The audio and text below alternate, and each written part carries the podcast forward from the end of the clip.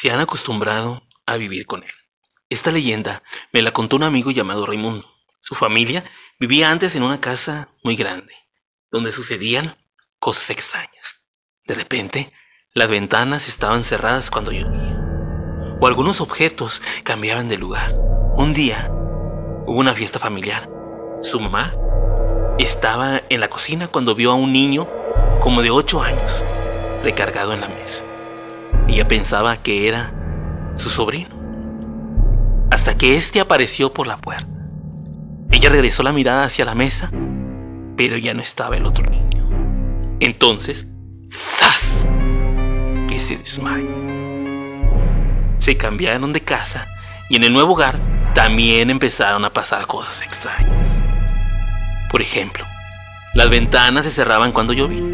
Entonces, la mamá de Raimundo llegó a la conclusión de que el niño se había mudado con ellos.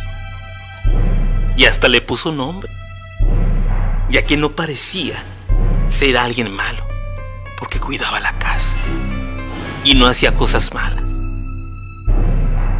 Hasta se han acostumbrado a vivir con él.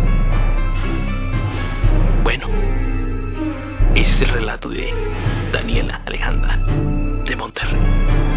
Relatos y leyendas. Leyendas urbanas de Monterrey. Mi nombre es Jason Serrano. Y tú también. Envíame tu nota con tu relato. Para que la escuches. Aquí en Spotify. Vamos a escuchar otro relato.